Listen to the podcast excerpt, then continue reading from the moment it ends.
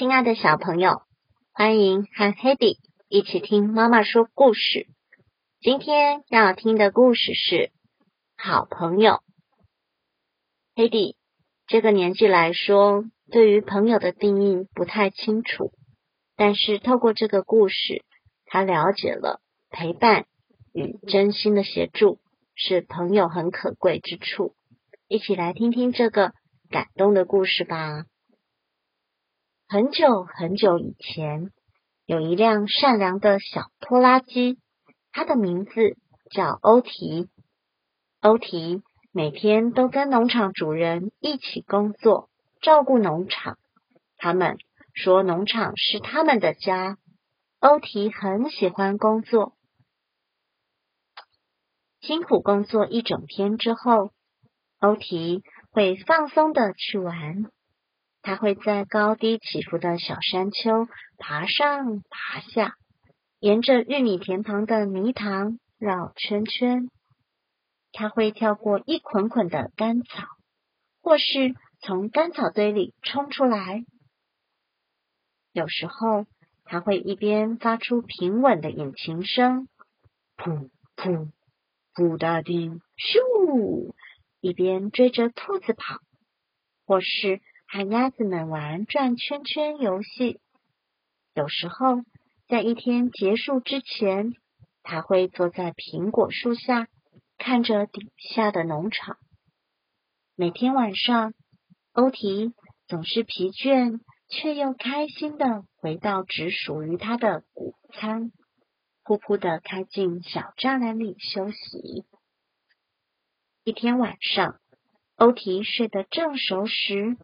农场主人牵着一头漂亮的小牛进谷仓，小牛一直哭着要找妈妈。可是，当隔壁栅栏传来轻柔的打呼声，噗噗噗哒的，咻！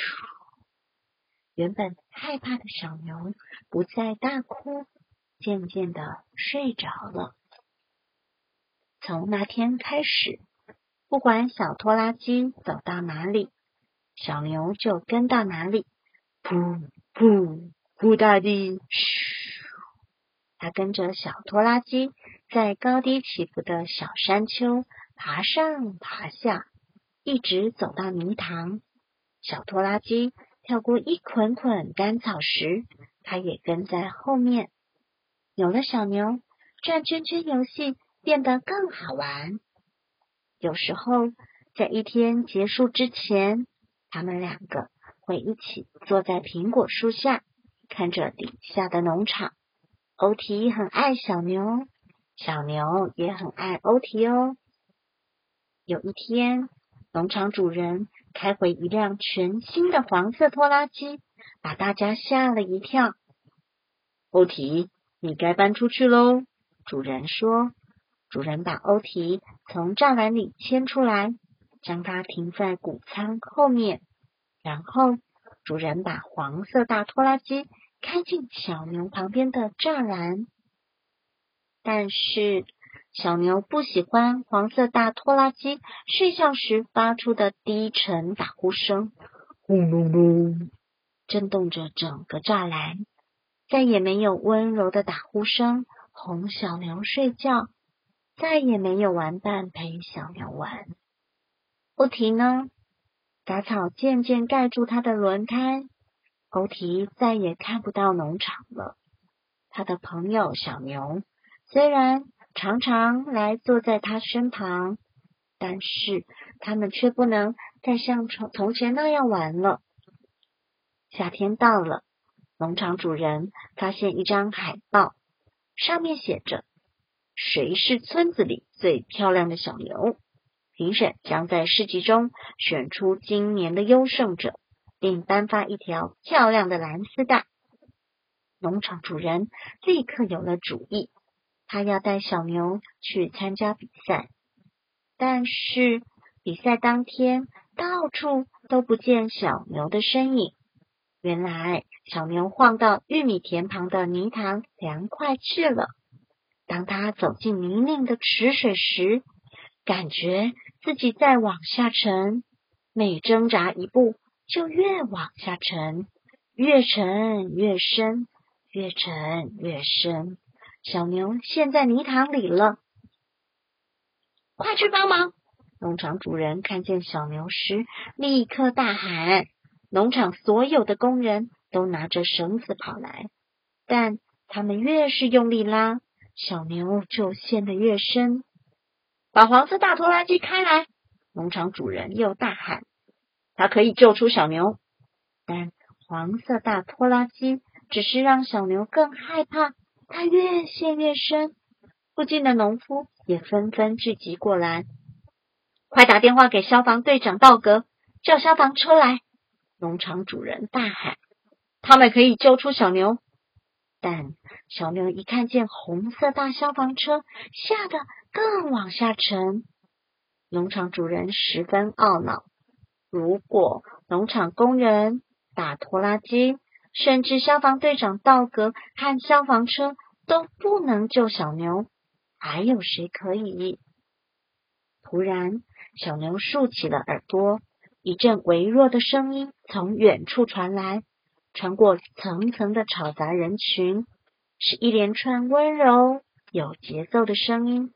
噗噗噗大地，咻！大家都转过身去看，那声音越来越大。噗噗噗大地，咻！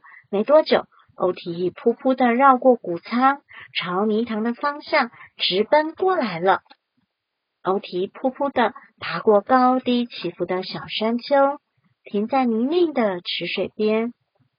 小牛听到他的朋友低沉的噗噗声，开始叫了起来。那声音像是在跟对方打招呼。欧提温柔的发出咻声之后，在群众惊讶的注视下，他开始慢慢的绕着泥塘走。欧提绕啊绕。小牛也跟着转啊转，小牛目不转睛的看着他的朋友。就这样，小牛跟着欧提在泥塘转圈，每转一圈，泥巴就越来越松。最后，小牛自己踏出了泥塘，这两个朋友又聚在一起了。欧提带着小牛走在尘土飞扬的小路上，往村子里去。经过人们身边时，所有人都向他们抛洒花朵，跟着他们一起进村子。一群人像在开心的游行，不需要漂亮的蓝丝带。大家都知道小牛是一只特别的小牛，而欧提是一辆特别的拖拉机。他们两个是一对特别的朋友。从那天开始。农场主人发现，只要欧提在鸡舍旁发出低沉的噗噗声，母鸡们就会下更多蛋。挤牛奶的时候，只要欧提在附近温柔的发出咻声，母牛们就会产出更多牛奶。有时候，欧提还会跟着农场主人和黄色大拖拉机一起到田里工作。但是，欧提最常做的事情，就是在一天结束之前，和他的好朋友一起坐在苹果树下，看着底下的农场。故事就说到这儿了，晚安。